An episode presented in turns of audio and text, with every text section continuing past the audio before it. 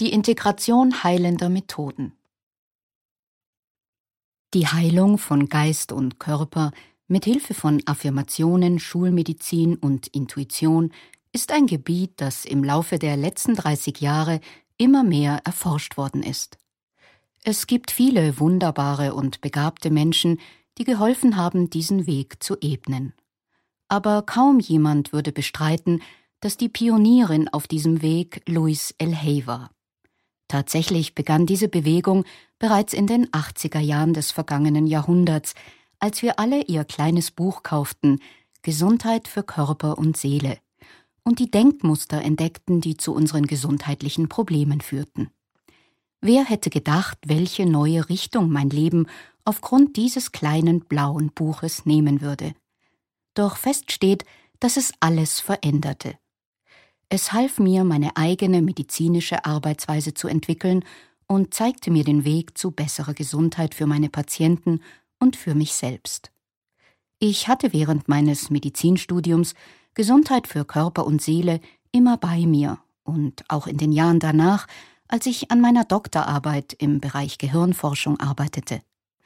Ich benutzte Louis kleines Buch wenn mich das emotionale Auf und Ab meiner medizinischen und wissenschaftlichen Ausbildung in Tränen ausbrechen ließ oder in Zeiten, wenn ich nicht weinen konnte und stattdessen mit Nebenhöhlenentzündung und laufender Nase reagierte.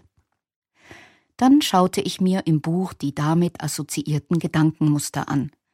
Laufende Nase, auch als inneres Weinen bekannt.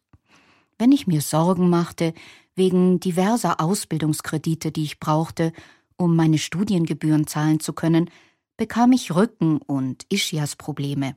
Wieder wandte ich mich an das kleine blaue Buch und stellte fest, dass Ischias Probleme mit der Angst vor Geldmangel und der Zukunft zu tun hatten.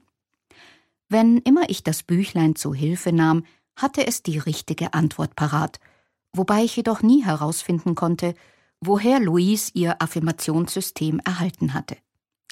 Was motivierte sie vor beinahe 35 Jahren, ihre klinische Beobachtungsstudie über die Verbindung zwischen menschlichem Denken und Gesundheit zu starten?